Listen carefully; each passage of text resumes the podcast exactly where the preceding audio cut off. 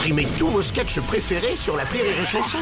Des milliers de sketchs en streaming, sans limite, gratuitement, gratuitement sur les nombreuses radios digitales Rire et Chanson. La blague du jour de Rire et Chanson.